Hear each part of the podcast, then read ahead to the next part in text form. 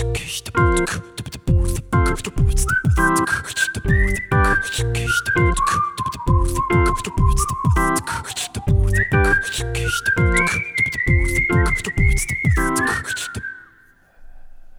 one, meine Freunde. Herzlich willkommen beim Airball Podcast. Diesmal ohne Chris, diesmal mit Felix. Grüß dich. Ja, grüß dich. Hi. ähm, wir hatten ja direkt Kontakt. Du gehörst ja zu dem Podcast Leipzig allerlei. Wer sich von euch daran erinnert, wir hatten Lukas Binder bei einer Beer Bro Folge dabei.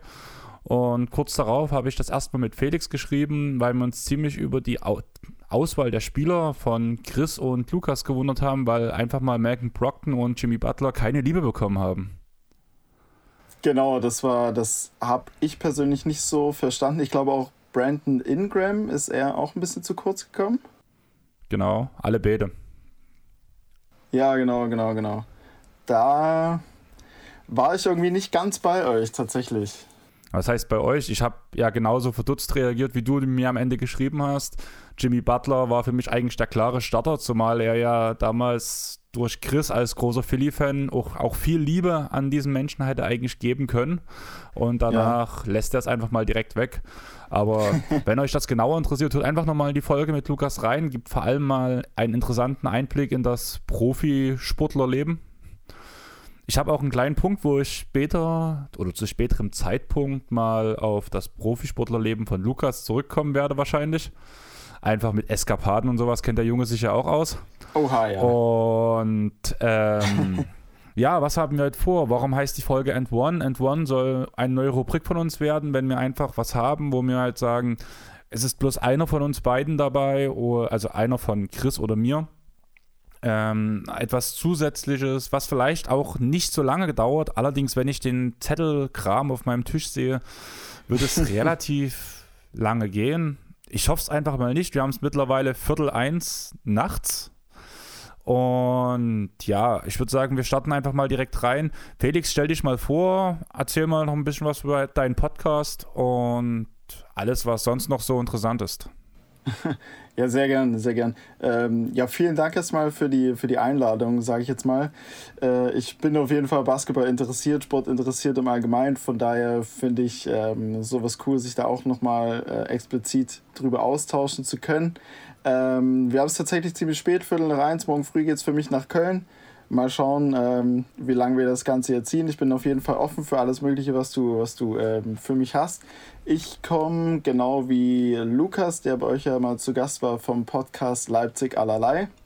Äh, also auch aus dem Raum Sachsen. Nebenher bin ich noch als äh, Comedian so ein bisschen mit tätig. Jetzt gerade während Corona alles ein bisschen schwierig. Ähm, das wird sich danach aber, denke ich, wieder, wieder geben. Und ich bin auf jeden Fall sehr gespannt, was du heute so vorbereitet hast und was mich erwartet. Ja, was, was erwartet dich? Ich habe mir als erstes gedacht, wir machen mal einen kleinen Sprung in euren Podcast und ihr beginnt jeden Podcast mit eurem High und Low der Woche. Das ist richtig. Wir ja. haben jetzt Mittwoch und ja, so viel Highs gab es vielleicht noch nicht, so viel Lows gab es vielleicht noch nicht. Ich musste auch drüber nachdenken, aber hau mal dein High der Woche raus. Meine High der Woche. Ähm, genau, ich hatte es ja jetzt gerade schon mal kurz angeklungen. Leipzig allerlei ist unser Podcast. Wir sind jetzt am Montag mit der äh, Folge, also wir kommen immer Montag 6.30 Uhr auf Spotify, sind wir auch mit unserer Homepage leipzigallerlei.com online gegangen ähm, und verkaufen jetzt unseren ersten Merch und den ersten kleinen Merch. Ähm, nee, seit letzter Woche schon, aber diese Woche sind die Tassen rausgegangen und damit haben wir schon mal den einen oder anderen so ein bisschen äh, glücklich gestimmt, sage ich jetzt mal, haben uns selbst so ein bisschen die, die Kasse ein bisschen aufgebessert, wenn es darum geht, für Equipment zu sorgen. Und es ist auf alle Fälle irgendwie eine, eine coole Sache, dass jetzt so nach ein paar Folgen ähm, ja, sich das Ganze einfach so ausgeweitet hat.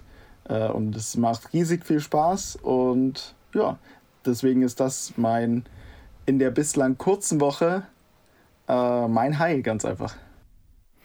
Das klingt ja schon mal ganz cool. Du hast ja auch ein paar Insta-Stories von ausgepackt, ausgepackten Tassen gepostet. Jawohl. Konnte das also quasi live miterleben. Und du hast dich ja damals schon über deine erste Tasse riesig gefreut. Wie kam das? Habt ihr die selber entworfen oder wurde euch das als vorgeschlagen? Ihr habt ja auch mittlerweile schon eine Leipzig allerlei Fanpage, wo sich ein paar zusammengestellt haben und Ja, euch verrückt. supporten wollen. Da habt ihr ja auch im Pod erwähnt, dass die sogar schon T-Shirts für euch entworfen haben, oder? Ja, wobei man über die Entwürfe tatsächlich noch streiten kann. Also da sind wir gerade daran, äh, das noch ein bisschen besser zu gestalten. Ähm, aber dazu auf jeden Fall ähm, später dann bei, bei uns ganz einfach mehr. Zu den Tassen kam es so, wir hatten in Folge 7 oder 8, die haben wir mit Franz Semper zusammen gemacht. Das ist ein Teamkollege von, von Lukas, also auch ein Handballspieler von noch äh, SCDFK in Leipzig. Und zu dem Zeitpunkt hatte ich bei Instagram 999 Follower in etwa. Und Franz meinte dann so, hey, gibt's denn was für, für den Tausendsten? Und ich habe dann so im Spaß gesagt, ja, dann mache ich vielleicht irgendwie ein Goodie-Pack mit, mit Tassen oder so. Und irgendwie kamen dann danach ein paar Nachrichten und ich dachte mir, okay, jetzt bin ich vielleicht irgendwie in der Bringpflicht. Und ich habe einen Kollegen von mir, der hat eine kleine Druckfirma, sage ich jetzt mal. Der macht in der Regel für, für Sportteams, also auch für Basketballteams, äh, macht er die, die Trikots. Und ich habe so gesagt, hey, kannst du das in irgendeiner Form cool designen für uns und schnell umsetzen? Und er hat es dann ganz einfach gemacht. Und dadurch, dass die zwei Tassen von den, von den Goodie Packs für meine 1000 Follower oder für zwei davon, gab ein kleines Gewinnspiel, so cool ankam, haben wir dann einfach für uns gesagt, okay, komm, wir, wir hauen die raus an, an alle weiteren. Das klingt doch eigentlich schon ganz cool. Ich würde kurz meine Heidewoche ein, Ja, einschmeißen. gerne. Gerne, hau Die raus. Arbeitswoche war bis jetzt eigentlich sehr angenehm, muss ich sagen. Ich muss die Woche auch nicht mehr ran, was eigentlich schon alleine das das High der Woche wäre. Mhm. Aber am Montag hat unser oder mein jüngster Kollege, sage ich mal so, der ist jetzt, der ist fünf Jahre jünger als ich, hat auch schon ausgelernt und sowas, bei uns fest angestellt, macht seine Sache richtig gut. Ja. Der hat gefühlt fünf, sechs, sieben, acht Schränke für sich alleine reserviert bei uns. Also wer nicht weiß, was ich mache, ich bin Elektro im Elektromaschinenbau. Das Thema hatten wir ja schon ab und zu mal. Und da haben wir halt relativ viele Werkzeugschränke und Konrad hat sich irgendwie sämtliche Werkzeugschränke immer gebunkert. Alle haben sich gefragt, was hat er alles dort drin und was hat er alles dort drin. Am Montagabend hatten wir dann Feierabend, 22.30 Ich komme in den Pausenraum rein. Konrad sitzt schon auf seinem Platz. Neben ihm zwei blaue, große Mülltüten voller Pfand. Oh wow. Da, da hat er sich über die letzten, keine Ahnung, wie lang es war, ich habe nicht nachgefragt, vielleicht drei, vier Monate, Ja. war zu faul, jedes Mal seinen leeren Flaschenpfand, also sei, Wasser war das halt alles bloß, Hm. die leeren Wasserflaschen wieder mit nach Hause zu nehmen, hat die wahrscheinlich in seinen ganzen Schränken gebunkert und do, ist danach durch das gesamte Werk und man muss halt bei uns sehen, wir haben 500 Mitarbeiter bei uns im Werk, also auch ein relativ großes, eine Ja. relativ große Firma.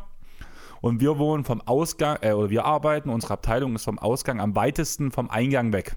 Hm. Sprich, am Ende der, der Schicht Konrad mit seinen zwei großen Mülltüten durch jede Abteilung mit seinem Flaschenpfand durch Geil. und alle Kollegen ihm hinterhergelaufen und nur am feigsten, weil mir alle gesagt haben, du hast doch eine Meise, Alter.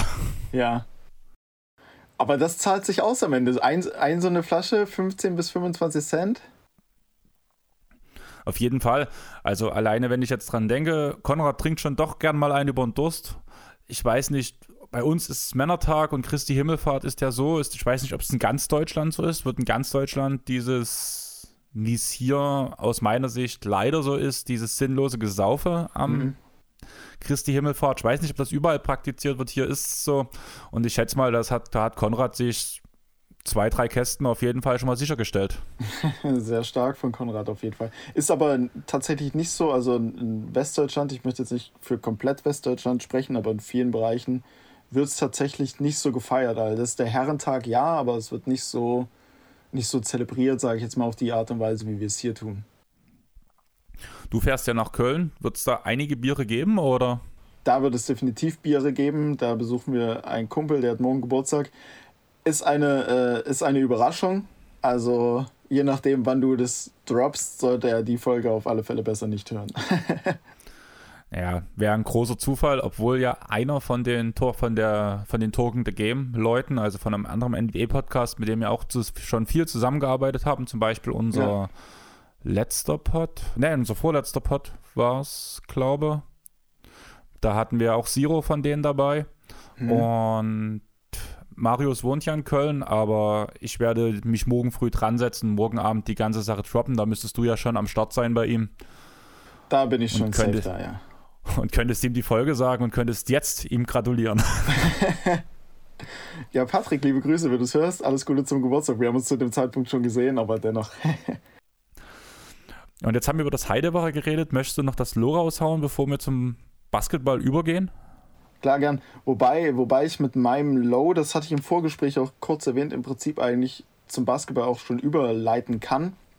Ähm, mein Low der Woche, also ich zähle jetzt einfach mal das vergangene Wochenende äh, äh, mal mit, also Samstag, Sonntag, dadurch, dass die Woche jetzt zu kurz war, war tatsächlich so der, der, der Neustart der Bundesliga, muss ich sagen, auch wenn ich ein Riesenfan vom Fußball bin in dem Fall, ähm, liefert es doch eine große Menge an Angriffspunkten, gerade weil so viele Sachen auch hinsichtlich der Hygienevorschriften oder der Allgemeinbedingungen ähm, doch stark widersprüchlich sind. Und es ähm, zeichnet sich dadurch einfach, auch wenn es keiner offen kommuniziert, so ein, so ein klarer, ähm, so ein klarer Abstrich, sage ich jetzt mal, zwischen Mittelschicht oder Normalbürger und halt tatsächlich so diesem Profi-Fußballgeschäft. Und dass es dann am Ende des Tages doch irgendwie ähm, nur noch um den reinen Kommerz geht und selbst so die, die, die Gesundheit irgendwie der, der, der Spieler da fast schon in den Hintergrund gerückt, gerückt wird, auch wenn natürlich die, die Bedingungen in Anführungsstrichen ähm, dann doch so sind, dass das Risiko der, der Infizierung mit Corona jetzt minimiert werden soll, aber es ist halt doch schon alles stark widersprüchlich, was ich daran aber letztendlich noch cool finde, und da kommt die Überleitung zum Basketball, ist dadurch, dass man ja jetzt alles Geisterspiele hat, man doch die, die, die Kommunikation auf dem Platz äh, nochmal viel besser mitkriegt, wie viel da gesprochen wird. Und das würde mich tatsächlich auch mal im Basketball interessieren, dadurch, dass es ja dort nochmal schneller zugeht und wahrscheinlich nochmal weitaus mehr gesprochen werden muss, gerade in der Defense. Ähm, wie sich ein Geisterspiel in der, in der NBA ganz einfach ausdrücken würde, wie das, wie das ablaufen würde, wie das, wie das, wie das wäre. Das wäre definitiv mal interessant zu beobachten. Gerade hinsichtlich der, der, der Kommunikation. Dafür muss sich halt die Fußball-Bundesliga jetzt in Deutschland ja anstrengen, weil ja die NBA ganz genau auf die Bundesliga schaut. Haben sie ja gesagt, dass sie ein bisschen nach dem deutschen Vorbild dort gehen wollen, dass sie das alles genau, genau. beobachten, wie alles abläuft und ob es im Anschluss weitergeht. Momentan wird ja überlegt zwischen Las Vegas und Disneyland. Also ich würde es schon cool finden. Ich habe jetzt letztens ein Interview mit Daniel Theiss gelesen, wo er ja. gesagt hat, ja cool, Disneyland wäre mega fett. Einfach aus dem Grund, man könnte die ganzen Familien mitnehmen, klar. Man kann dann entscheiden, bringt, nimmt man seine Frau und seine Kinder mit oder nicht. Mhm. Platz wäre genug. Und lass mal die Attraktion laufen. Die Kinder hätten die Zeit ihres Lebens. Ja, definitiv. Definitiv. Äh, ja, die Bundesliga agierte als Vorbild. Klar, also vom Fußball Italien, Spanien, England äh, schauen ja alle drauf, aber dann sicherlich auch äh, Sportarten wie der Basketball oder, oder NBA. Also ich bin gespannt, wie es da im Allgemeinen weitergeht, wann die Saison wieder startet und wie sich das Ganze einfach verhält.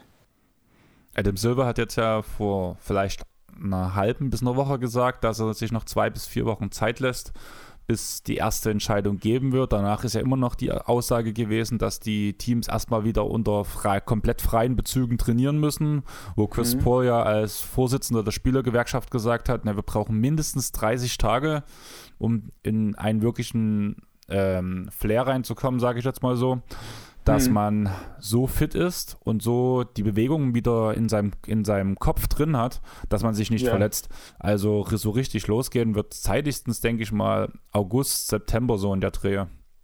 Okay. Vielleicht, ich habe ja Ende September Geburtstag. Am Ende stehen die Clippers an meinem Geburtstag im Spiel 7 in den Finals und holen den Meistertitel. Das wäre doch schöne, ein schöner Geburtstag. Gegen wen aus dem Osten? Aus dem Osten gegen die Bucks wahrscheinlich. Allerdings hatten wir ja schon mal eine Playoff Prediction gemacht, wo danach der Cut war, wenn wir jetzt mit diesem Ergebnis in die Playoffs gehen, was bedenken, was passiert. Und da ja. standen tatsächlich bei Chris und bei mir die Bucks gegen die Clippers im Finale. Hm. Und selbst ich habe da eher an die, auf die Bucks getippt. Okay. Mit welcher Begründung? Also wo siehst, wo siehst du die Vorteile? Ja, zum einen den Weg in die Finals, da ja wahrscheinlich in den Conference Finals halt Clippers gegen Lakers spielen und das ist schon so eine mhm. so ein Spieler, ja, das kann in beide Richtungen gehen. Also ich sehe leichte Vorteile bei den Clippers. Einfach einen einzigen, wo man immer sagt, den man nicht verteidigen kann von den Lakers, ist Anthony Davis. Wenn man nun direkt Paul George mhm. dagegen stellt, Paul George ist drei Zentimeter kleiner. Alle reden davon, dass Anthony Davis so ein Monster ist, so ein Tier ist, weil, da, weil er so groß ist. Paul George ist für seine mhm. Position riesig groß, spielt zwar bloß Small Forward, ist drei Zentimeter kleiner als Anthony Davis. Und Paul George, wissen wir alle, genialer Verteidiger, könnte schon zumindest streckenweise abwechselnd mit Kawhi Anthony Davis schon im Zaum halten. Wenn man danach so noch so eine Kante wie Marcus Morris oder sowas auf dem Feld hat, der streckenweise einen LeBron oder einen Davis ärgern kann, denke ich, hat man schon relativ gute Voraussetzungen, diese beiden zu stoppen. Und wenn man danach mhm. weiter in die, Tief, in die Tiefe des Kaders geht, sehe ich die Clippers schon halt relativ deutlich von. Ja, definitiv, weil die Clippers sind auf alle Fälle, auch, wenn's, auch wenn sie jetzt noch hinten dran hängen, hinter, hinter den Lakers, bärenstark aufgestellt. Gerade auch mit einem äh, Montrezl Harrell, ähm, der ein enormer Energizer ist, dann auch von der Bank. Äh, Luke Williams nie, nie, äh, ähm, nie aus den Augen zu lassen im Prinzip.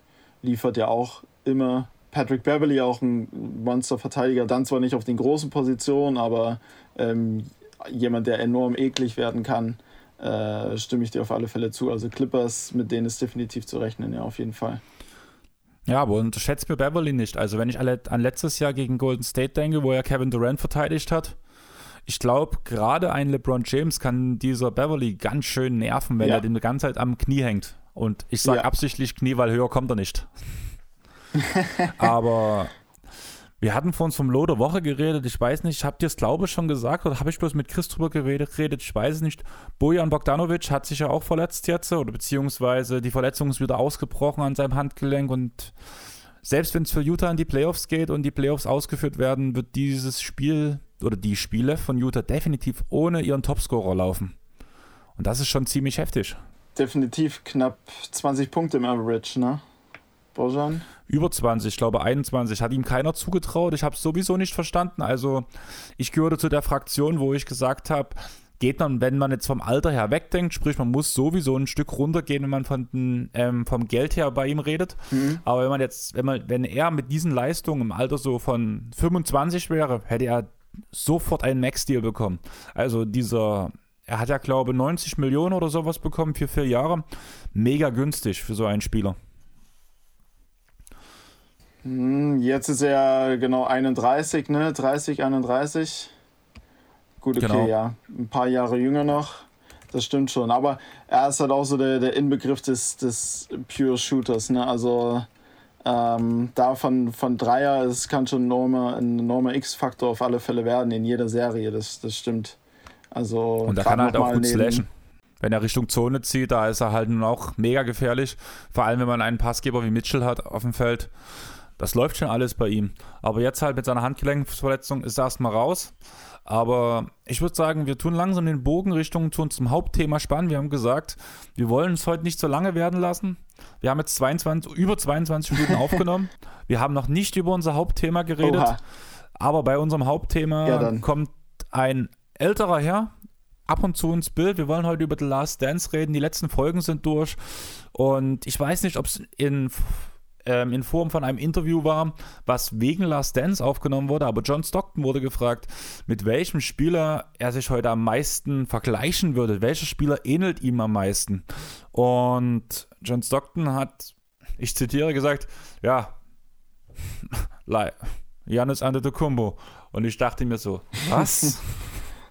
ja, das ist das, genau das ist auch meine Reaktion. Also, ähm, ja, Giannis Antetokounmpo allein vom, vom Körper her gegenüber Stockton ganz andere Dimensionen, Position passt nicht. Also, keine Ahnung. Hat er es begründet in irgendeiner Form oder hat er es einfach nur so stehen lassen? Ich habe bloß dieses, diesen Ausschnitt gesehen. Also, ich habe danach auch das Originalinterview nicht gefunden. Ich habe halt gelesen, das okay. war halt ein ESPN-Interview, dass die Quelle halt von ESPN ist war, also ich habe den Art, also dieses Bild mit dem Zitat von Clutch Points bekommen und da ja. stand halt Quelle ESPN dabei. Also wenn es okay. bei ESPN kommt, da bin ich mir eigentlich immer ziemlich sicher, dass das halt funktioniert, muss ich sagen. Ja, das ist seriös. Aber ja, John Stockton war beim, beim letzten Tanz dabei, in der letzten Saison von Michael Jordan. Und ja. da wäre gleich mal meine erste Frage an dich. Hm? Du hast mir im Vorgespräch gesagt, du bist über LeBron zum Basketball gekommen. Genau. Ist der auch dein Lieblingsspieler oder? Ja, definitiv. Ähm, also LeBron James ist für mich so der, der, der Inbegriff des, des im Prinzip perfekten Athleten eigentlich. Also vom, vom Körper her, er bringt einfach alles mit. Auch äh, allein, dass man, dass man sieht, dass er im, im, im College, ja, nee, aufs College ist er nie gegangen, aber dass er ähm, auf der Highschool im Prinzip ja auch äh, ähm, wahrscheinlich den Sprung in die NFL geschafft hätte, wenn er das, wenn er das gewollt hätte. Ähm, und sogar mal, habe ich heute erst gelesen, ähm, während der Lockdown-Phase von den, von den Dallas Cowboys an der, aus der NFL ähm, ein Angebot bekommen hat. Ähm, über keine Ahnung wie, viel, wie viele Millionen. Ähm, und auch jetzt noch in seinem Alter, was er phasenweise abreißt, auch vom, auch vom IQ her, vom Spiel-IQ, äh, unfassbar. Also definitiv. Und da bist du Lakers-Fan, Cleveland-Fan oder Miami-Fan? ähm, tatsächlich möchte ich mich dann nicht so wirklich auf ein, auf ein Team festlegen. Also ich bin eher immer, ich gehe tatsächlich immer so mit dem, mit dem Spieler mit. Ähm, gut, ich habe ein Trikot zu Hause, das ist von Janis tatsächlich, das ist nicht LeBron. Ähm, aber ich fand die, die Cleveland-Zeiten, ähm, außer, als außer als Miami zurückgekommen ist und dann tatsächlich ähm, den Championship gebracht hat nach, glaube ich, zwei oder 53 Jahren äh, ohne Titel in Cleveland, fand ich extrem, extrem gut. Äh, White Hot Heat Zeiten mit Chris Bosh, Dwayne Wade und alle möglichen war für mich somit die geilste Zeit, auch die, die Finals äh, Series gegen, gegen Spurs. Ähm, aber auch jetzt Lakers, Showtime Lakers wieder mit, mit, ähm, mit Davis. Und Caruso. Äh, und Caruso natürlich, Alex Caruso. Ähm, ja, es ist einfach, egal wo er ist, es geht, es geht einfach zur Sache, mal ganz, mal ganz salopp gesagt. Und ähm, ich bin ein Riesenfan, definitiv. Du hast vor uns überlegt, wie viele Jahre es gedauert hat, bis Cleveland ihre Meisterschaft bekommen hat? Oder wie, bis, hm. du hast gesagt, bei dir klang es so wie die nächste Meisterschaft. Das war die allererste Meisterschaft, die Cleveland überhaupt in allen großen amerikanischen Sportarten gehalten hat.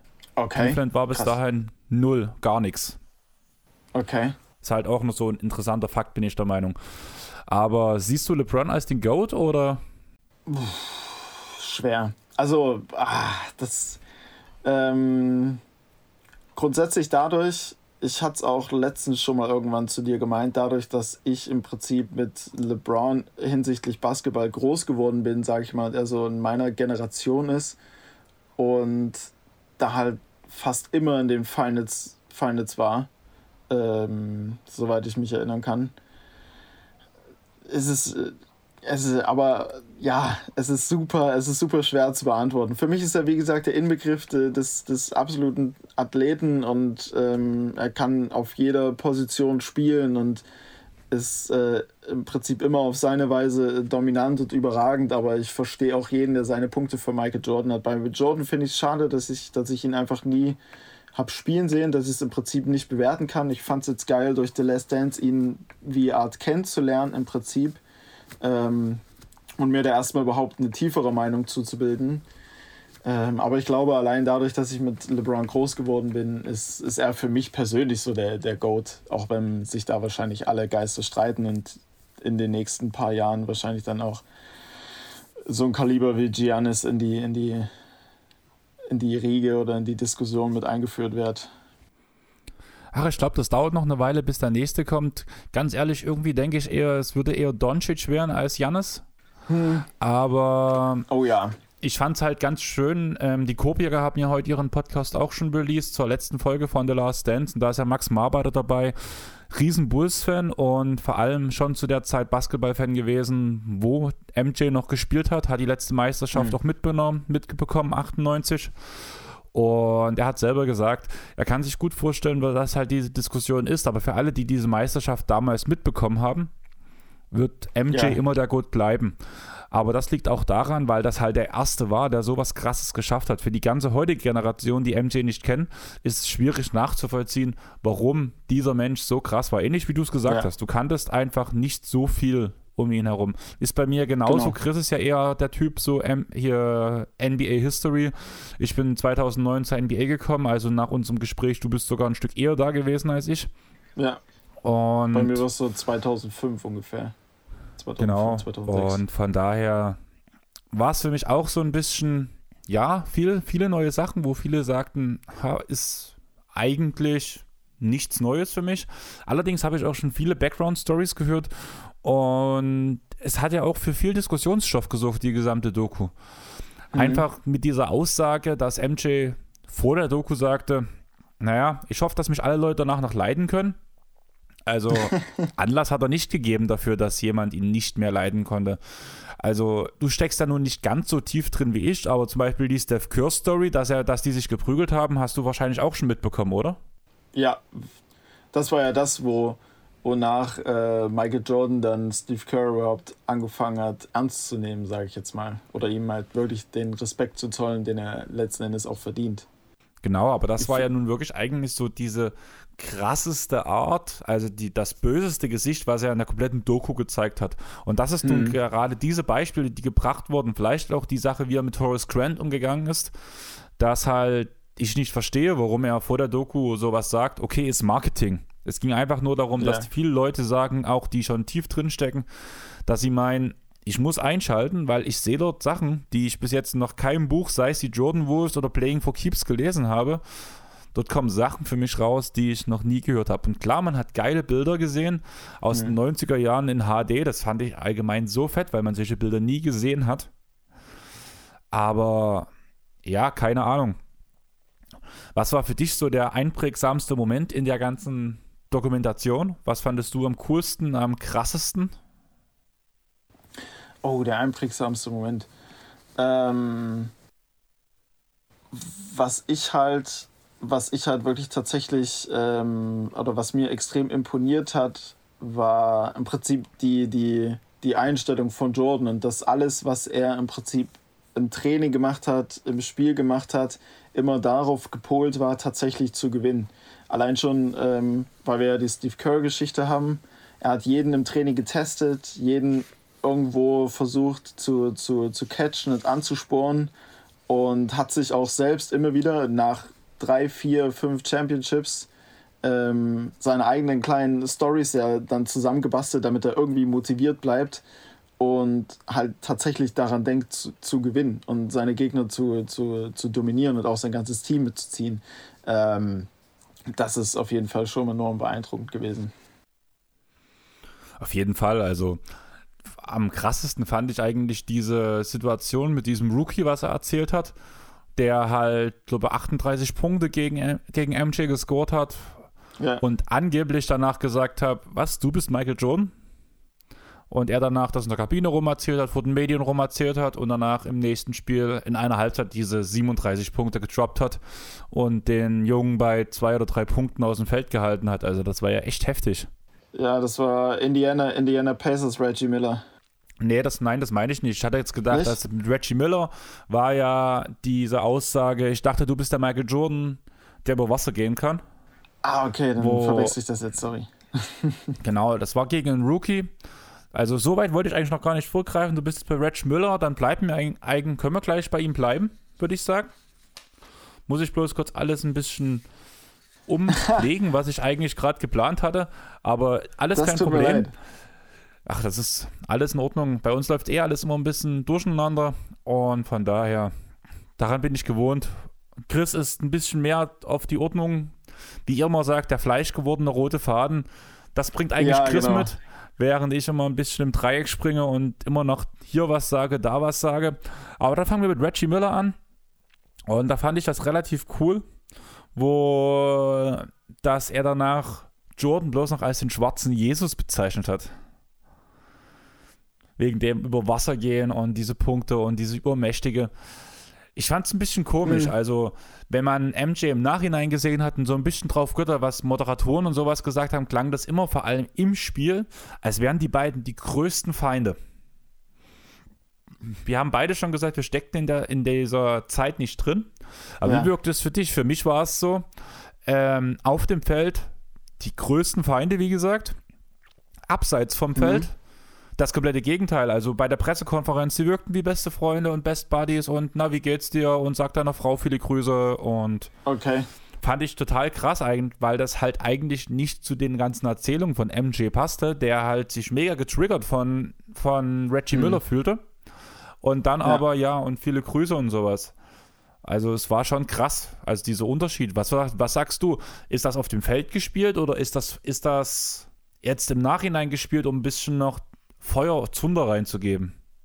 Ähm, boah, ich, ich, ich glaube vielleicht sogar weder, weder noch. Ich denke, auf dem Level suchst du dir immer wieder deine, deine, deine Competition, beziehungsweise willst du halt einfach wirklich zeigen, dass du, dass du ein gewisses Level hast, dass du vielleicht auch der, der, der Beste gerade bist und das kann dann auch auf dem Feld hitzig sein, was dann aber außerhalb vom Feld, sobald die, die Sirene ertönt, halt wirklich mit einem kompletten gegenseitigen Respekt einhergeht und man da im Prinzip eigentlich cool miteinander ist. Aber dass es dann halt auf dem Feld auch mal schnell umschlagen kann, das hast du auch, also ich komme ja auch so aus dem Fußball mit, das hast du auch bei Cristiano Ronaldo, Lionel Messi, wo jeder denkt, die hassen sich, weil die auch auf dem, auf dem Feld ähm, sich nicht schenken. Da geht es vielleicht nicht so hitzig einher, aber außerhalb sind die auch cool miteinander. Ich denke, also ich, es muss nicht zwingend gespielt sein, wenn, dann würde ich eher sagen, dass es dann außerhalb vom Feld ist, dass man da halt irgendwo ähm, ein gewisses Image wahrt oder vielleicht auch eine Reife zeigt, würde ich, wenn dann, also wenn es so ein Entweder-Oder wäre, würde ich sagen, es ist außerhalb vom Feld so ein bisschen ähm, image-technisch, dann, dann, dass es so abgetan wird. Aber es muss nicht mal zwingend gespielt sein. Die Sache ist halt einfach, wenn ich es jetzt vergleiche mit der ganzen Sache Isaiah Thomas, da hat man ja auch abseits vom Feld extrem Ja. gemerkt, dass die beiden sich nicht grün sind, dass, da, dass es da viele Spannungen gab und dass es da eine gewisse Vorgeschichte gab. Und eigentlich nach diesen ersten Szenen, die mit Reggie Miller gezeigt wurden, vielleicht wurde auch, man muss ja ehrlich sagen, Reggie Miller war zu der Zeit, wie du von uns auch selber sagst, noch ein Rookie. Und Hm. mal ganz ehrlich, er konnte Jordan nicht so viel entgegensetzen wie ein Isaiah Thomas in seiner Prime. Ja, absolut. Prime ist übrigens das Wort, wo die Leute trinken sollten, weil mir damals ganz oft Prime Chris Paul gesagt haben. oh, Und das können wir jetzt eigentlich, das müssen wir eigentlich einführen, dass man jetzt immer trinkt. Und wir machen aus jedem Podcast nur noch ein Trinkspiel, wenn wir das Wort Prime sagen. Aber ich ja, habe le ich hab leider Gottes nur Wasser hier gerade. Ich habe dir ja gesagt, ich habe mir das Bier aufgemacht. Also ich war ja, habe ja eigentlich ge- erwartet, dass ihr mit einer Weißweinschorle da sitzt, aber das ist ja eher Mischa und ähm, Lukas sein Ding. Ja, wobei ich da auch mitziehe, aber ja. Du meinst wohl, wenn du mal irgendwo zu Gast bist, darfst du nicht gleich anfangen zu trinken und aus dem Ruder fallen? Nicht, dass du, nicht, dass du irgendwelche so. bösen Sachen erzählst? Nein, nein, nein, alles gut. Es geht nur morgen früh wieder raus und ähm, ich hatte heute tatsächlich auch schon drei Bier. Also nicht. Ich komme nicht, ich komm nicht äh, unvorbelastet hier rein. Und vorbelastet ist ganz schön schlimmes Wort, aber naja. Man kann immer weitermachen. Ich habe jetzt gerade Detroit angesprochen. Bei Indiana hat man ja gesagt, es war das zweithärteste Team nach Detroit. War, also gerade du bist 2005 zur NBA gekommen, hast dich wahrscheinlich, so wie es klang, nicht so sehr mit NBA History beschäftigt. Ja, Wie krass fandest du diese Härte der Detroit Pistons?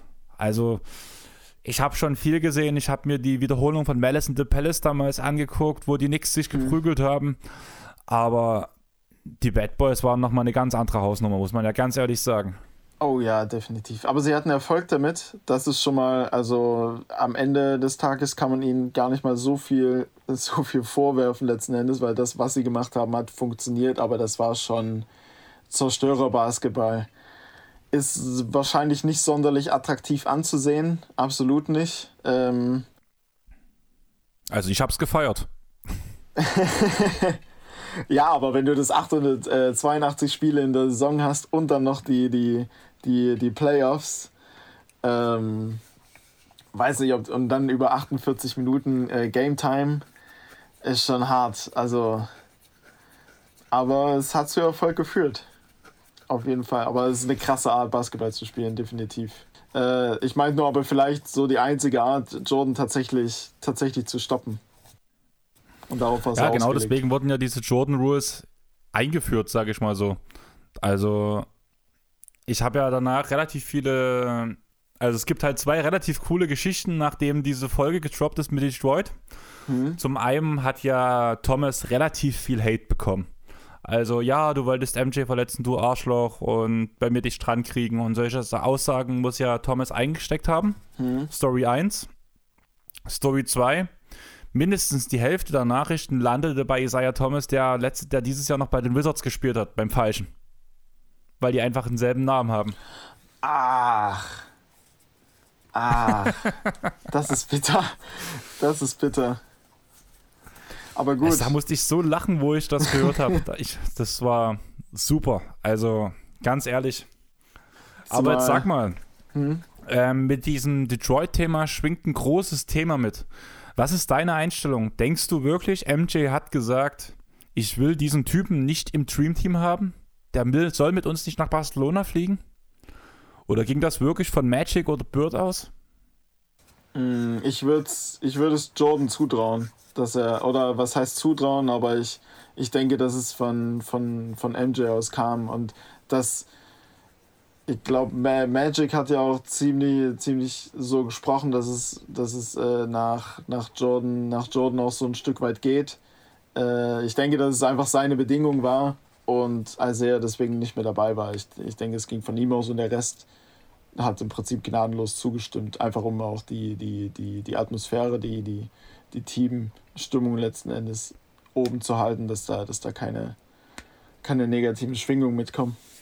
Denke ich, ist meine Meinung. Ich denke halt ganz stark, dass es halt eher so lief, dass MJ gar nichts sagen musste. Jeder von den Spielern im Dream, Dream Team hatten seine, die hatten alle ihre Vorgeschichte mit Thomas. Hm. Und soweit denkt der Trainer auch schon. Und ich denke schon, dass wenn deine drei Steckenpferde Magic, ähm, MJ und Bird sind, die sich alle drei schon mit Thomas geprügelt haben. Dann Wenn du weißt, du willst die drei Spieler im Kader haben, dann fragst du den Jungen gar nicht erst. Ja. Also ja, klar ist es am Ende irgendwo, ja, weil MJ im Kader ist zum Beispiel, deswegen können wir Thomas nicht mitnehmen. Ja, diese Aussage stimmt. Mhm. Aber ich denke einfach, dass er deswegen nicht gefragt wurde, weil einfach alle ihre Vorgeschichte haben mit ihm.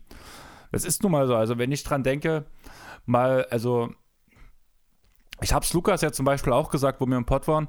Wir haben so oft gegeneinander gespielt und jeder, der wusste, wir fahren jetzt zu DAFK, mhm. wir wussten, wir werden heute wahrscheinlich auf der Mappe kriegen und wir werden wahrscheinlich verlieren. Gegen DAFK wurde mir mein komplettes Trikot zerrissen.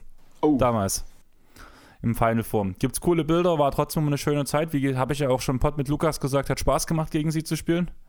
Ja. Aber es war halt immer ein hartes Spiel. Man hat schon gemerkt, dass vor allem bei den Jungs ein bisschen mehr Profi drin steckt, als bei uns, die es ein bisschen aus Hobby mäßig spielen. Und ähnlich sehe ich es bei Detroit. Man hat nie gern gegen sie gespielt. Und das ist nochmal eine ganze, ein ganzer Zacken schärfer, einfach weil sie wirklich dieses extrem körperliche Spiel haben. Ja. Ich würde sagen, wenn man, wenn dieses Detroit-Team in der heutigen NBA spielen würde, da wären nach alle die fünf Fouls das wäre, kann man ja gar nicht mehr zählen, was dann alles zusammenkommen würde, sage ich jetzt mal so. Aber ja, ich würde einfach mal einfach aufs nächste Thema springen. Wir haben jetzt über Detroit Klar. und ein bisschen über die ganze Reggie Müller-Geschichte geredet. Was war für dich der Spieler, der, äh, oder diese Person, der Spieler, die Person, ist mir egal, was du reden möchtest, mhm. der für dich am besten dargestellt wurde, wo du gesagt hast, ja, den finde ich cool, der ist mir sympathisch. Äh, bei The Last Dance jetzt?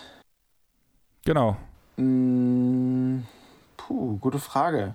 Der ist mir sympathisch. Ich finde, ich finde irgendwie, irgendwie das, das komplette Teamkonstrukt ist, ist schon enorm starkes, aber wovon ich immer ein Fan bin, ist, sind auch Spieler, die polarisieren auf jeden Fall, die dadurch einfach ein enormes Interesse und eine gewisse Medienwirksamkeit mit sich bringen.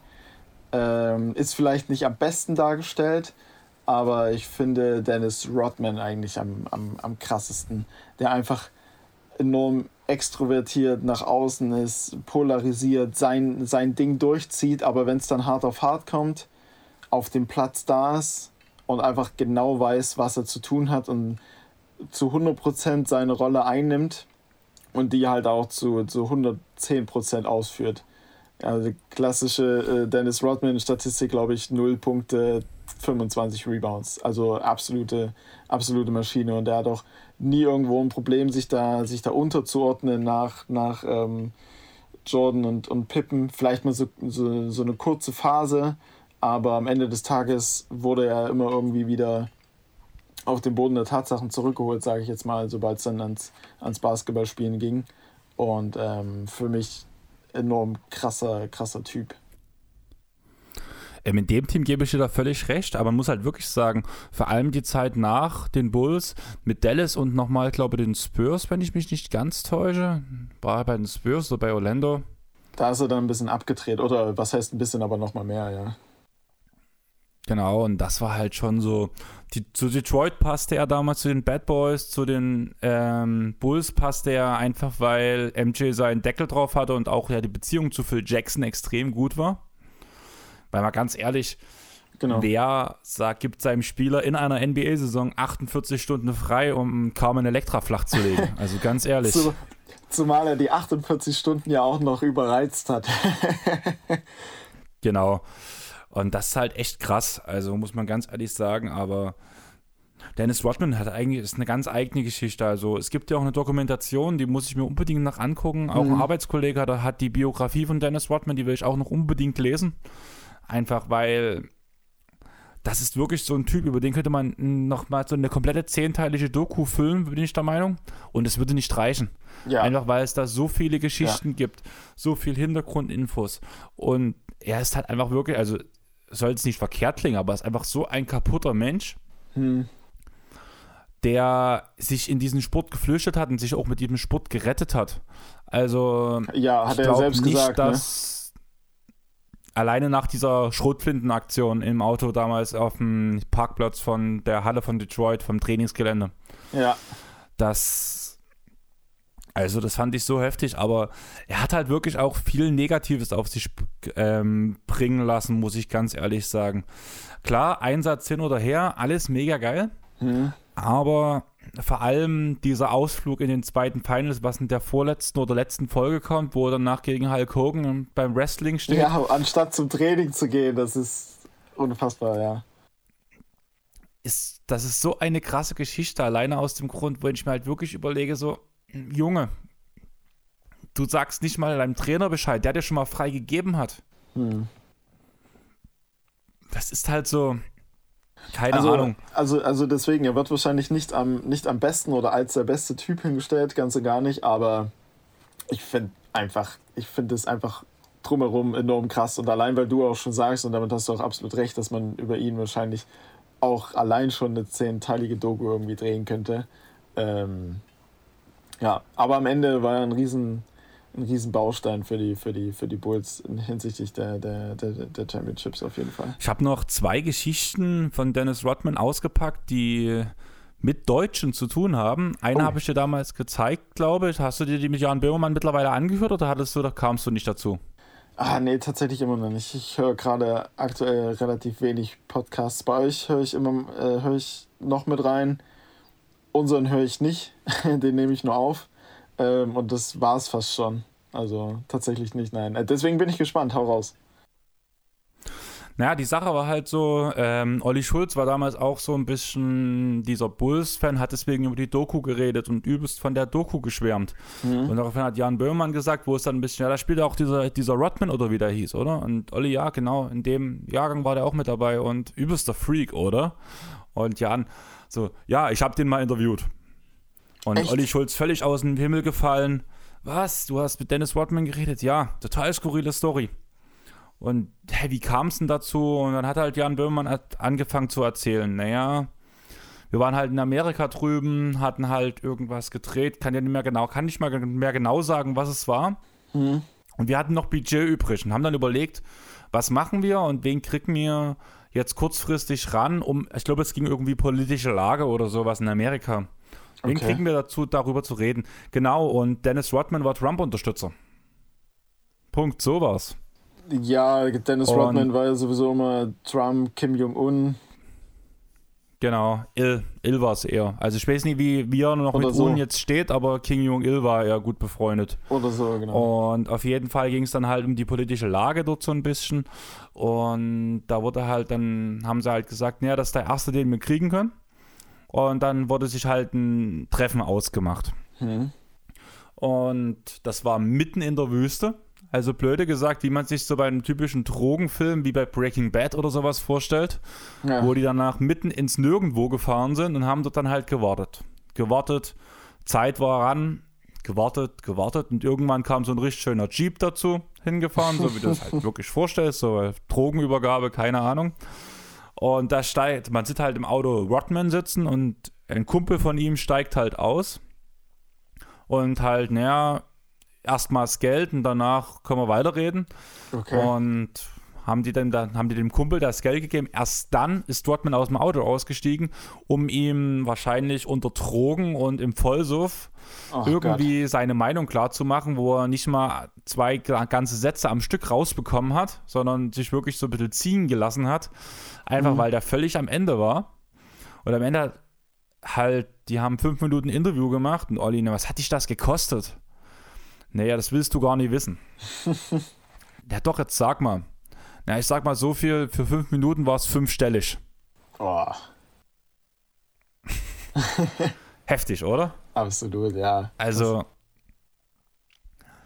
das war halt wirklich, also, das fand ich halt, beschreibt Rodman ziemlich gut. Ja. Und die zweite Story, die ich noch habe, du bist doch so ein Fußballfan, wenn ich das richtig mitbekommen habe, oder? Ja, richtig. Spiele Was ist selbst deine seit persönliche Meinung von Frank Buschmann? Geiler, also hin, als Kommentator an sich, äh, persönlich kenne ich ihn ja nicht und ich äh, verfolge ihn jetzt auch über, über das Kommentieren rüber hinaus, verfolge ich ihn nicht weiter. Ähm, als Kommentator ist ein, ist ein, krass, ist ein krasser, krasser Typ. Eine Phase, also sehr unterhaltsam auf jeden Fall. Man kann über seine Art des Kommentierens streiten, aber es ist unterhaltsam auf jeden Fall. Aber du kommst bestimmt gleich mit einer Hintergrundgeschichte, die mich in irgendeine Richtung positiv oder negativ nochmal mehr treibt. Naja, wir bleiben halt bei Dennis Rodman. Und ich weiß nicht, ob du das Buch kennst, aber Frank Buschmann hat ja eine Art Biografie geschrieben. Am Mhm. Ende kackt die Ente. Ja, Und wo es halt dieses typische Basketball-Sprichwort von ihm, groß auf dem Bild, ratatatatata, was, Ja. ja. damals, was er damals ins Mikrofon geschrien hat bei der Europameisterschaft, glaube ich 2002 oder war es Weltmeisterschaft, wo die Deutschen so gut waren. Auf jeden Fall sind da halt verschiedene Geschichten von seinem Anfang von, beim DSF dabei, von dem ganzen Basketballausflügen, wie er mit, Mai- mit Dirk Nowitzki, seinem Vater, im Pool sitzt zum Beispiel und mit dem quatscht. hm.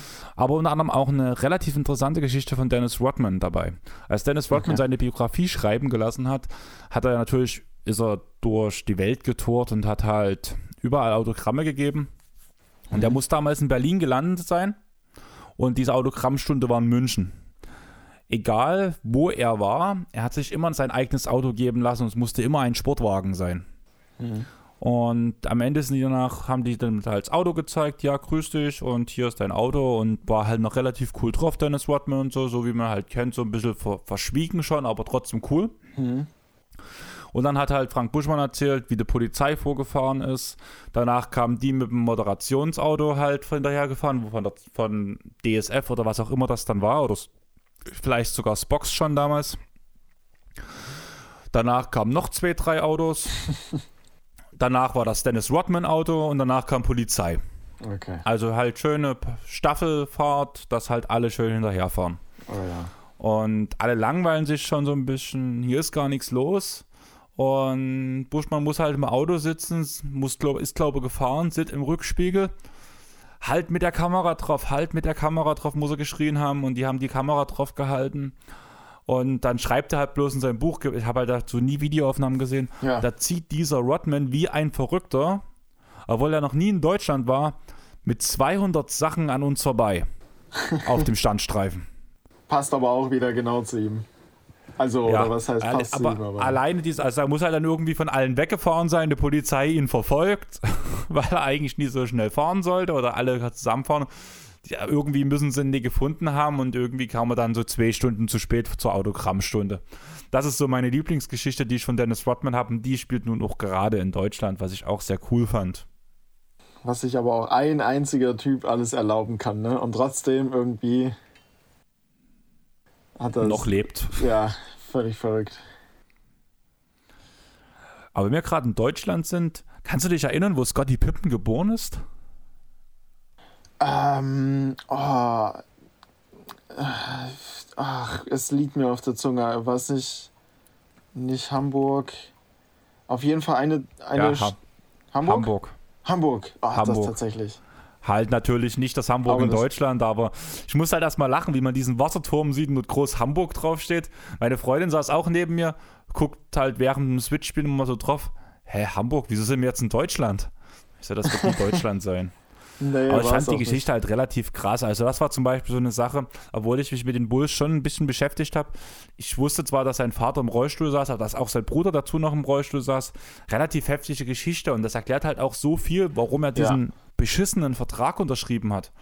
Er wollte einfach Sicherheit für sich und seine Familie und meine Güte, also wenn man so aufwächst, keine Ahnung, das ist halt mhm. so hart der Vertrag war schon, war schon echt mies, ja. Also es hatte, es hatte jeder irgendwie so sein, sein, sein Schicksal, sein Päckchen zu tragen, habe ich so das Gefühl von den, von den Bulls. Also zu jedem gibt es ja, gibt's ja irgendwas.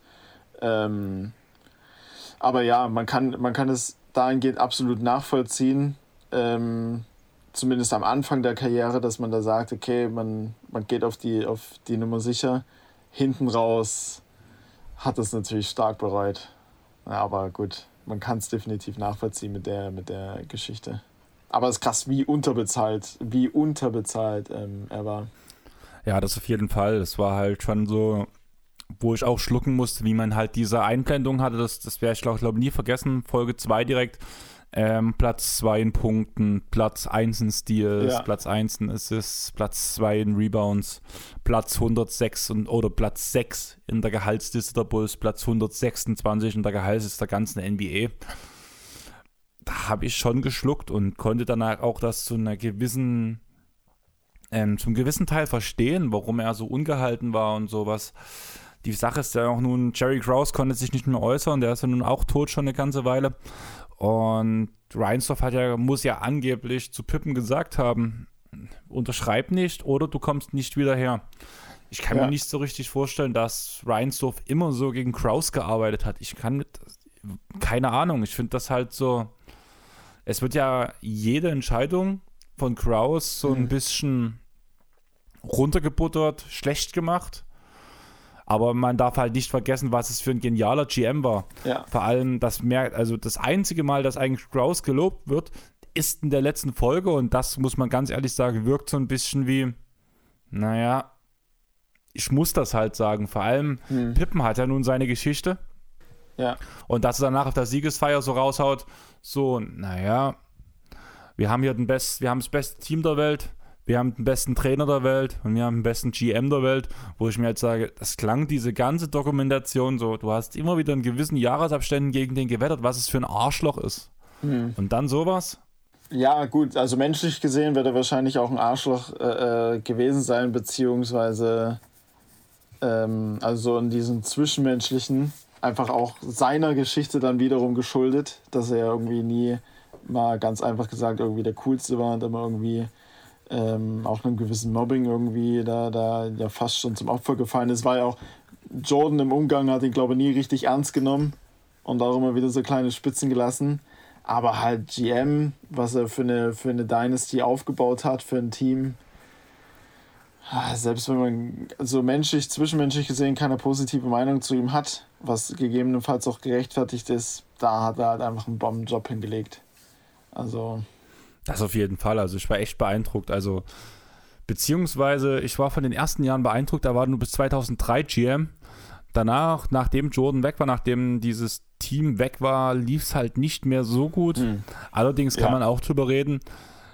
Ähm, man, jedes Team braucht Zeit für einen Rebuild. Und vielleicht war einfach nach dieser langen Zeit genau das, was das, das was das Team brauchte, muss man ganz ehrlich sagen. Aber. Du hast zweimal ein Three-Peat.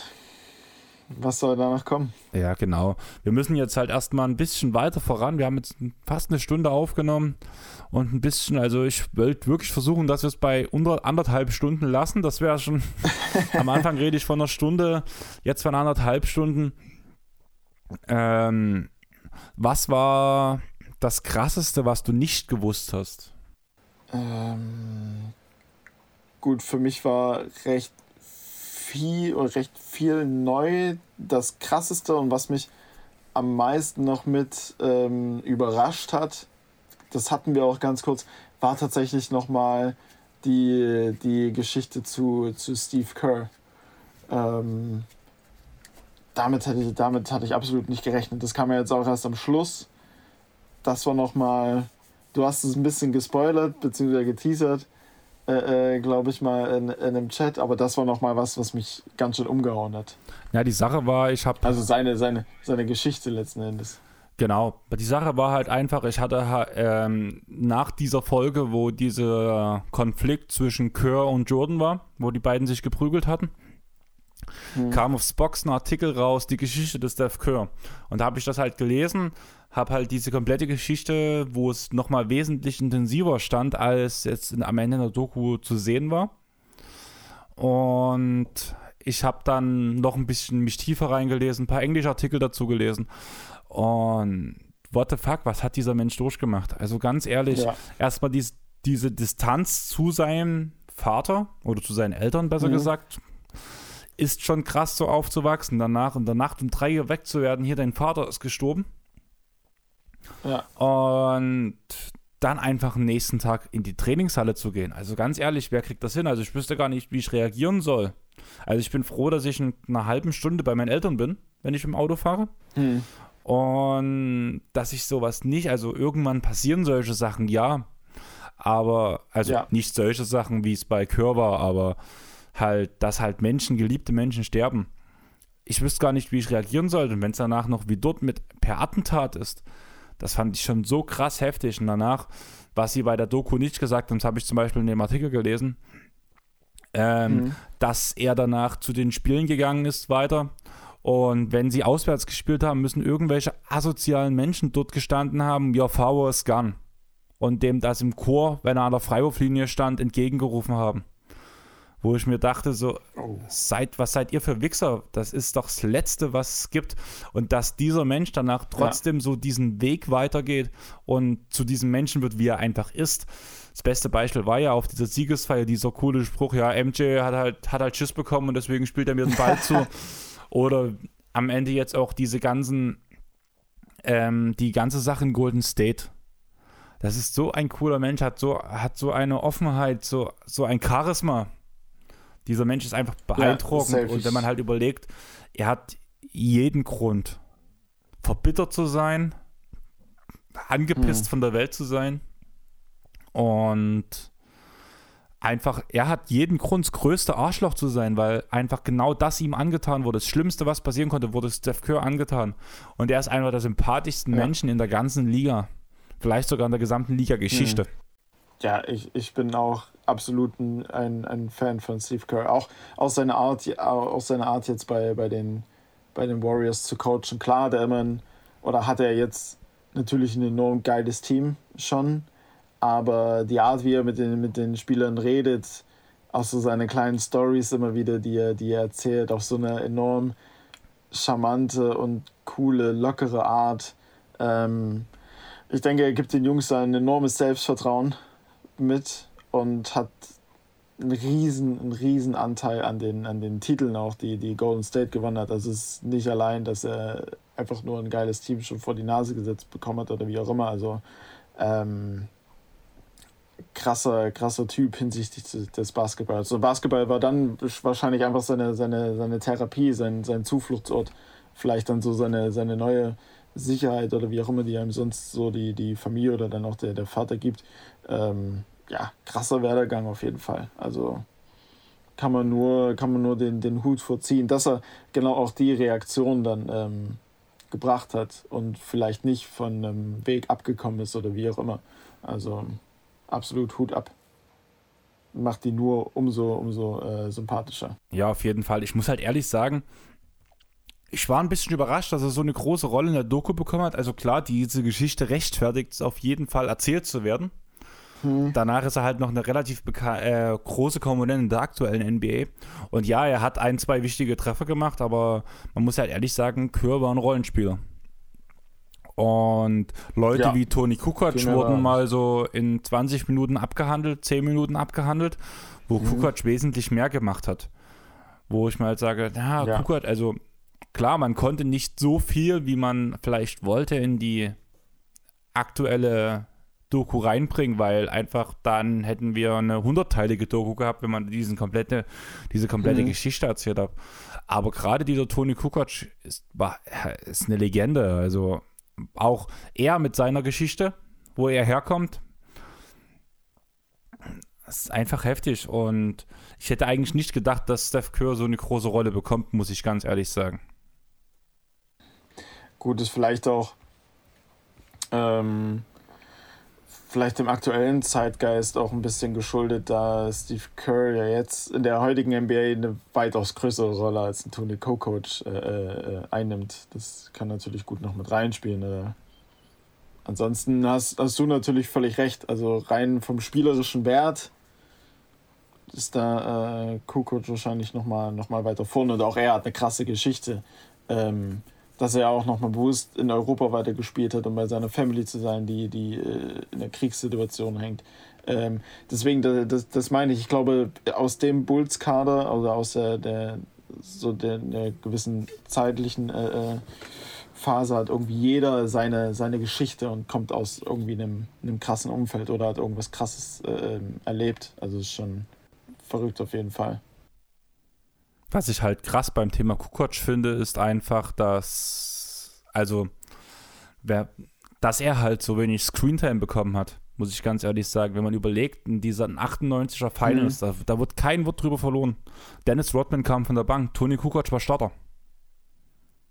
Die letzten Finals gegen Utah war Tony Kukoc. Starter, weil Rodman von der Bank gekommen ist. Klar, hatte vielleicht auch was mit seinem Wrestling-Ausflug mit Hulk Hogan zu tun, aber im Großen und Ganzen bei Kukoc Kukoc war.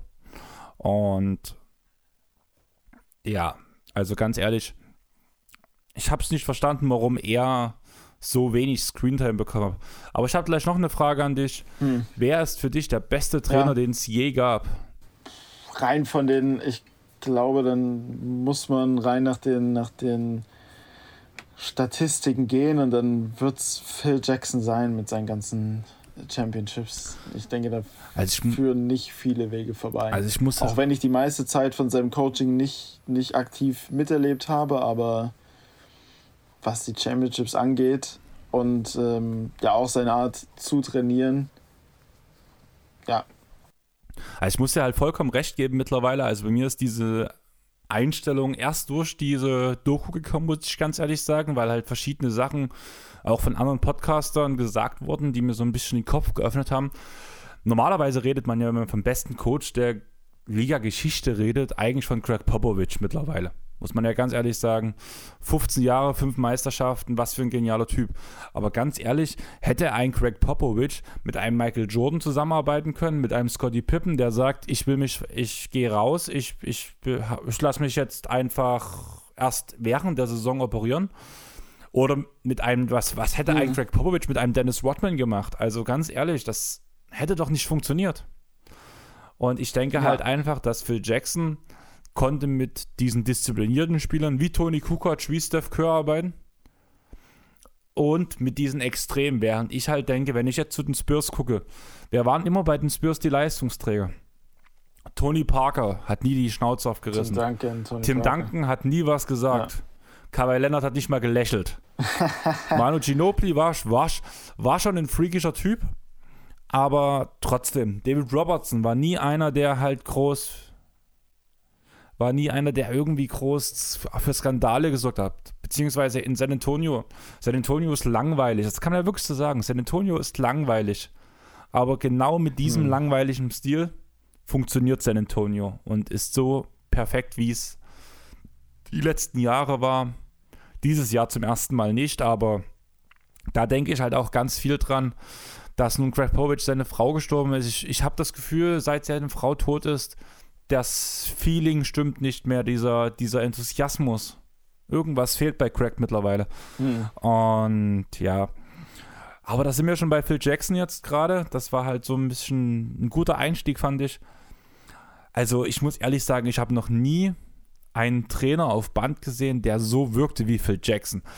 Da fing es an beim Aussehen, bei der Aussage, dass er auf, im Studium LSD geschluckt hat und dazu dieses Bild mit diesem riesen Grinsen in Schwarz-Weiß drauf. Was für ein Typ. Also, ich kannte, also für mich war Phil Jackson immer so ein ziemlicher Idiot, der nur auf sein eigenes Konzept beruht. Einfach weil, was habe ich von Phil Jackson gesehen? Wo er bei den Lakers Coach war, wusste ich zwar, dass er halt auch mit der Triangle Offense, mit Kobe und sowas, dass er das halt alles gemacht hat und mhm. dass halt dadurch die Titel kam.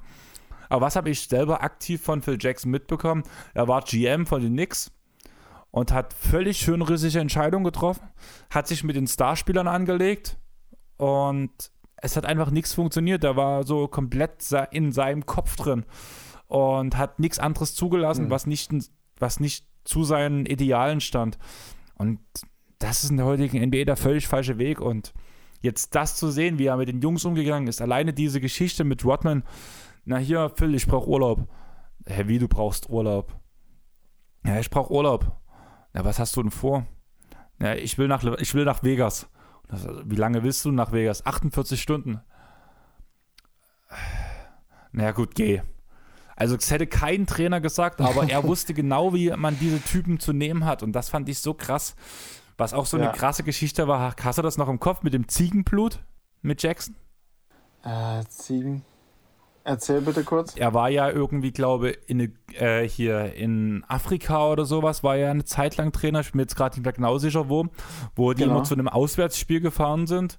Und wo, wenn die bei diesem Team, wo die auswärts gespielt haben, hat das gegnerische Team immer die gegnerische Bank mit Ziegenblut getränkt, um den Angst zu machen, um den Pech zu bringen. Okay. Das haben die auch in der Doku ganz, ganz, ganz kurz angeschnitten. Das fand ich so heftig. Das war direkt in Folge 4.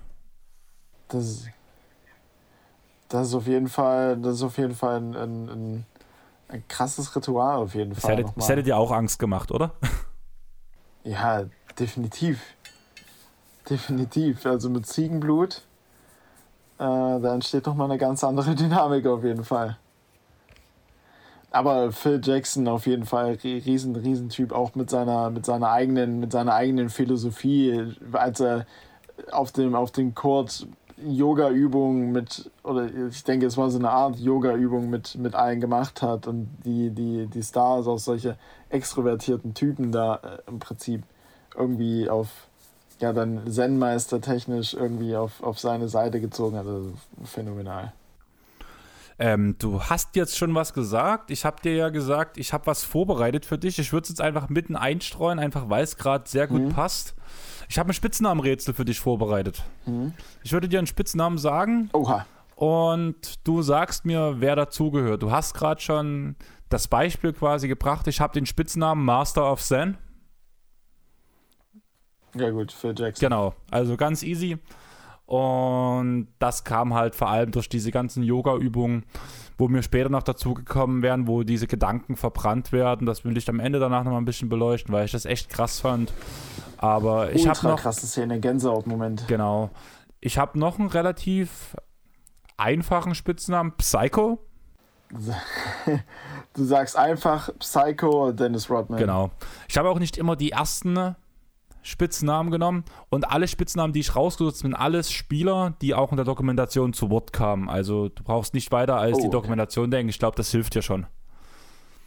Das ist enorm hilfreich. Genau. Danach habe ich den Nick Killer. Den Nick Killer. Also gegen die New York Knicks. Und nicht der erste. Ah, ich sage Scotty Pippen. Nein, das ist Reggie Miller. Nee, John Reggie ah. Miller ist der Nick-Killer. Der hat danach später, nachdem die Bulls-Ära vorbeigegangen ist, so einige Clutch-Points gegen die äh, New York Knicks gemacht und hm. einmal, ich glaube, direkt aus den Playoffs rausgeknallt. Ja. Danach mal wieder was ganz Einfaches: The Big Pet.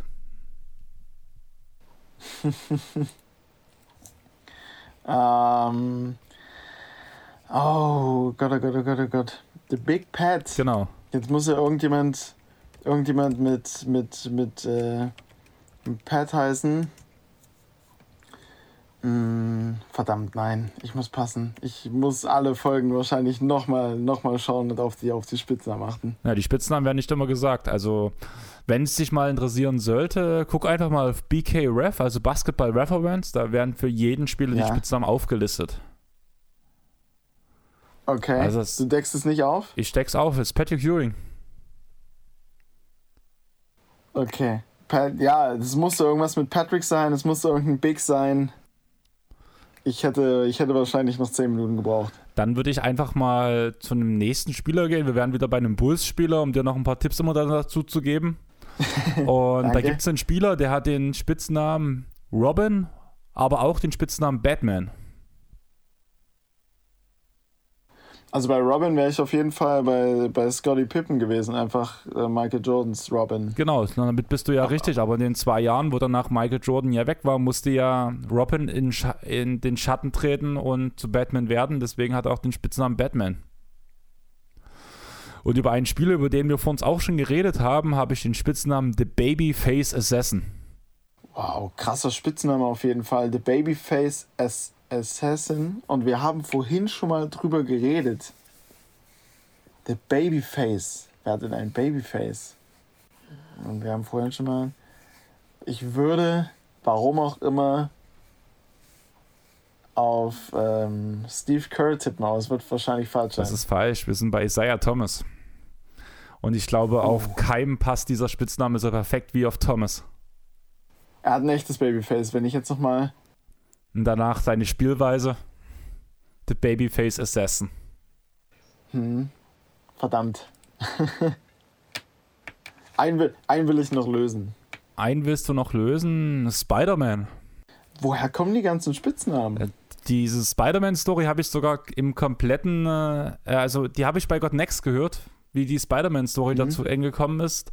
Und Trey Vogt hat einen intern bei den Bulls, also da wären wir jetzt wirklich bei den Bulls, Hm? der das bestätigen konnte, dass diese Story echt wahr ist. Ähm, dann gibt es wahrscheinlich irgendeine eine extra, also eine, eine extra krasse, krasse Story oder es könnte so zu Dennis Rodman passen, dass er irgendwas mit irgendwas mit äh, ähm, irgendwas eine, mit irgendwas mit einer Spinne gemacht hat. Nee, Spider-Man ist tatsächlich MJ. Aber, okay, mit welcher Begründung? Was hat er Ähm, getan? MJ, also die waren auf, waren, auf einem Auswärtstrip und MJ hat seine Frau betrogen und hat halt Steph Kerr und Horace Grant, nee, nicht Steph Kerr und Horace Grant, sondern Kerr und irgendjemand anders noch aus dem Kader vor die Tür gestellt und hat halt gesagt, hier, pass mal auf, dass meine Frau nie reinkommt. Und Ach hat sich halt mit einer anderen Frau vergnügt Hm? und auf einem und seine Frau hatte was gerochen. Also wird Mhm. wahrscheinlich die Ex-Frau mittlerweile sein. Ich glaube, so lange ist das jetzt mittlerweile schon her. und Ende vom Lied war, dass er seine Frau vor der Tür gehört hat. Die hatte gehört, "Hör, Steve, wo ist denn MJ? Der ist doch hinter der Tür, oder? Die, die so, nee, der ist ja nicht. Hat sie an der Tür gerüttelt, war halt zugeschlossen. Ihr steht doch nicht sinnlos vor der Tür.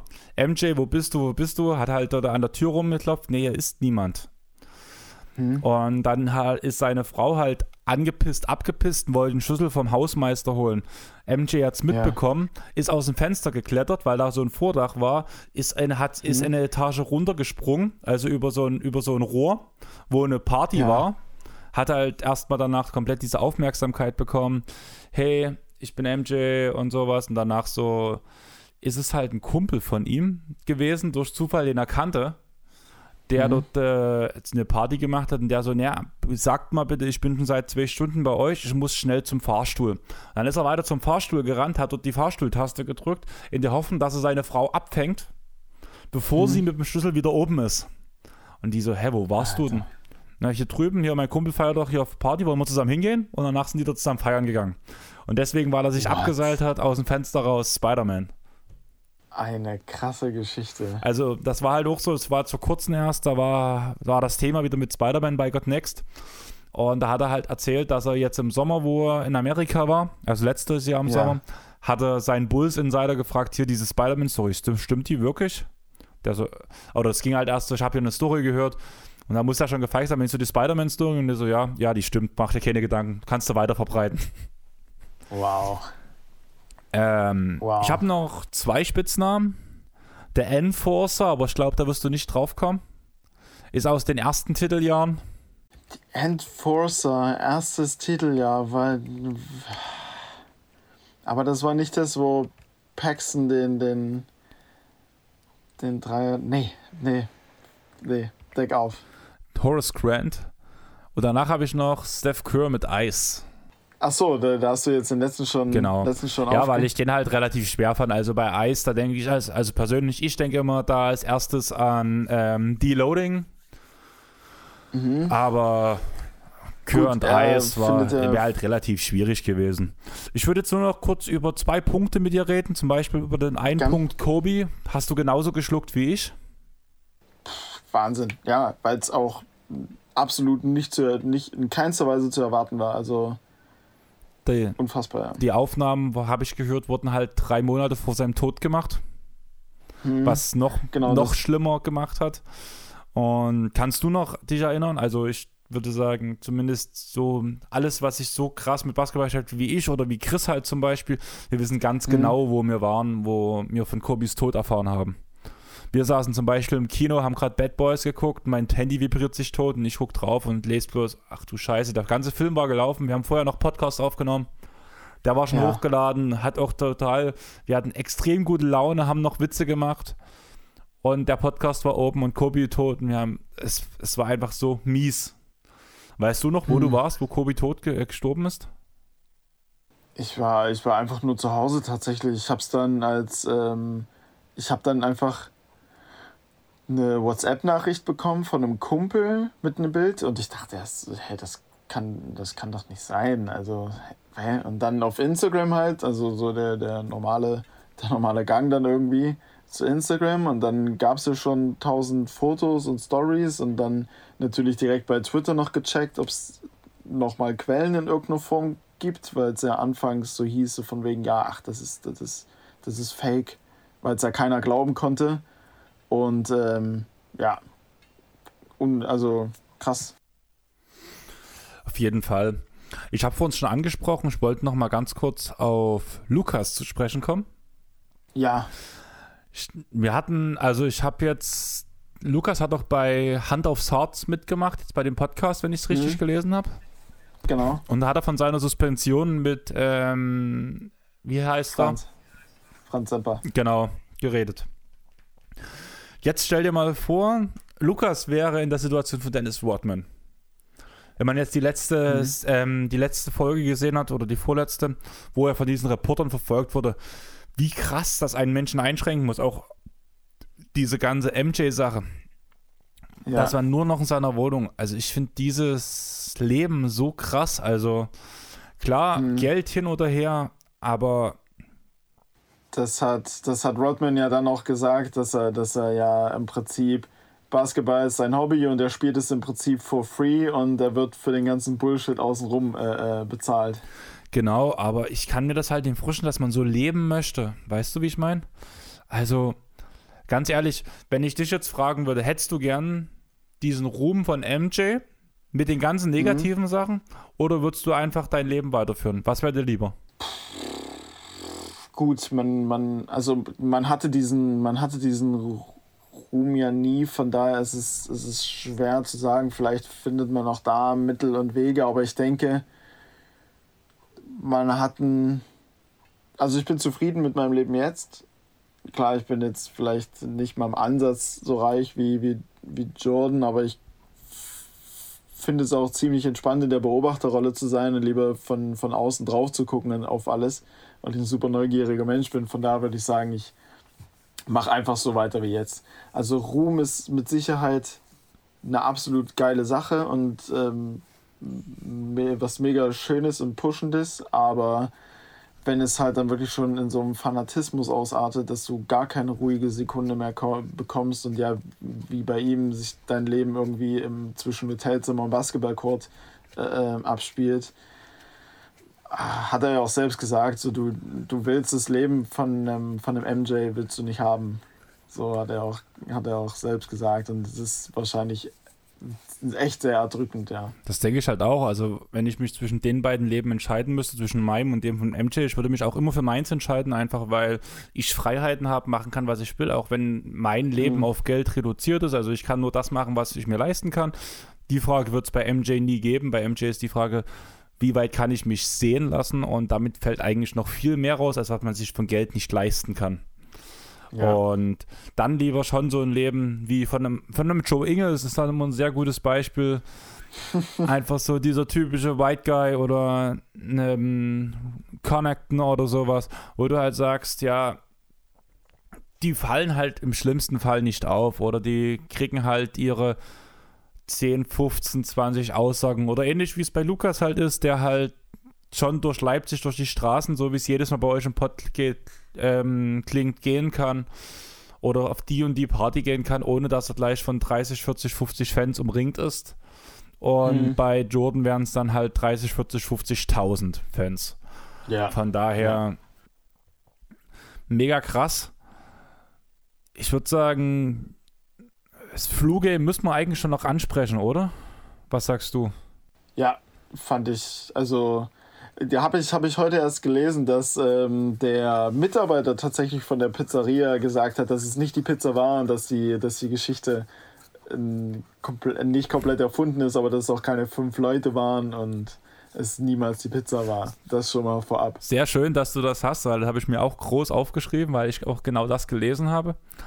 Und ich muss halt ehrlich sagen, da haben auch die Korbjäger drüber geredet. Ole hat halt auch so gesagt, also ganz ehrlich, wenn der G, also zum einen hat ja dieser Personal Coach gesagt, ich habe schon geahnt, mhm. dass irgendetwas komisch ist. Lässt mhm. du dann Jordan die Pizza fressen? Nee, eigentlich nicht. Danach sagt er, ähm, woher wissen die, dass, dass Jordan die Pizza bestellt hat? Also du wirst ja kaum so blöd sein und sagen, ich bestelle mir jetzt in das und das Hotel auf den Namen Jordan eine Pizza. Macht doch keiner. Hm. Also das sind so viele also, Sachen, die in der, also das muss ich ehrlich sagen, das hat für mich hm. diese, dieses Flu-Game, also es war cool mal zu sehen, diese Aufnahmen, vor allem in 4K und sowas, wie Jordan am Ende war, einfach mal um zu sehen, wie der sich dort durchgekämpft hat und sowas. Aber diese ganze Hintergrundgeschichte ist so unschlüssig, das kann einfach nicht stimmen, so wie es erzählt wird. Und das finde ja, ich halt echt traurig. Das, das, das wird doch. Das wird auch nicht so sein. Gut, hoteltechnisch kann man immer absehen. Ich äh, sage mir jetzt zum Beispiel beim, beim Fußball, die Gastmannschaften sind auch in Leipzig meist in dem gleichen Hotel äh, ähm, eingebucht. Da könnte man natürlich, wenn jetzt irgendjemand in der Nacht irgendwo eine Pizza bestellt und vielleicht der, der, der Personal Trainer äh, von Jordan das dann macht und der Name vielleicht bekannt ist, könnte man vielleicht rein spekulativ, aber das halte ich auch so für, für unwahrscheinlich tatsächlich. Ähm, ja, ich glaube auch nicht wirklich dran. Ich musste halt lachen, wo ich gesehen habe, dass das Pizza Hut ist. Also ich habe ja gedacht, die haben wirklich auch eine Pizzeria, aber dass es nur so eine riesengroße Marke ist, das würde sich auch keiner trauen. Also so eine Scheiße abzuziehen für so eine Weltmarke. Mhm. Da, wenn das ja. rauskommen sollte, du würdest Strafe, Strafen, Strafen zahlen. Das würde nie funktionieren. Ja, denke ich auch nicht. Ah, ich finde das schön, dass Gut, du das genauso viel. siehst, weil ich habe heute halt relativ viele Podcasts über genau dieses Thema gehört und alle außer den Korbjägern mhm. haben so gesagt, ja, vergiftet ist schon krass, wie man so weit gehen kann, wo ich mir jetzt sage, kommt mal runter. Also da ich, ist so viel ich mein, Unlogisches dabei. Mh. Ich meine, am Ende, am Ende musst du jeden immer vielleicht irgendwie es zutrauen oder es wäre jemanden zuzutrauen tatsächlich, um, um Jordan bzw. dann den Bulls zu schaden, aber es ist dann schon ein krasser Zufall. Sehe ich halt auch so. so also ganz ehrlich, klar, die Amis, die haben ein bisschen so Waren auf diesen einen größten, den es immer geben soll, aber ich glaube nicht, dass so viele komische Sachen zusammenkommen. Also es Nein. funktioniert halt einfach nicht. Denke ich auch nicht. Aber Felix, hast du jetzt noch ein bisschen was oder irgendeinen Punkt, den du auf jeden Fall ansprechen wolltest, der dich mega berührt hat oder der dich schockiert hat oder irgendwie was anderes? Oder wollen wir langsam Richtung Ende gehen? Ähm, also ich muss sagen, das, das, das meiste haben wir abgedeckt. Pippen, Rodman, so die, die, die wirklich die, die, die Kerncharaktere, sage ich jetzt mal. Was ich tatsächlich, auch weil du sagst Ende, was ich tatsächlich nochmal als einen absoluten Gänsehautmoment äh, empfunden habe, der auch die Serie für mich perfekt geendet, geendet hat, geendet ist, wie auch immer, war tatsächlich von Phil Jackson dann noch die Aktion am Ende ähm, mit, der, mit der Tonne und den Gedanken verbrennen und sagen, Leute, das war's. Das ist schon, also, boah, das ist nochmal so ein, so ein Ding, was unter die Haut geht, wenn du wirklich aus, aus acht Jahren sechsmal die Championship holst und das dann wirklich jeder weiß, okay, das war's. So, nochmal wird es nicht dazu kommen. Krass.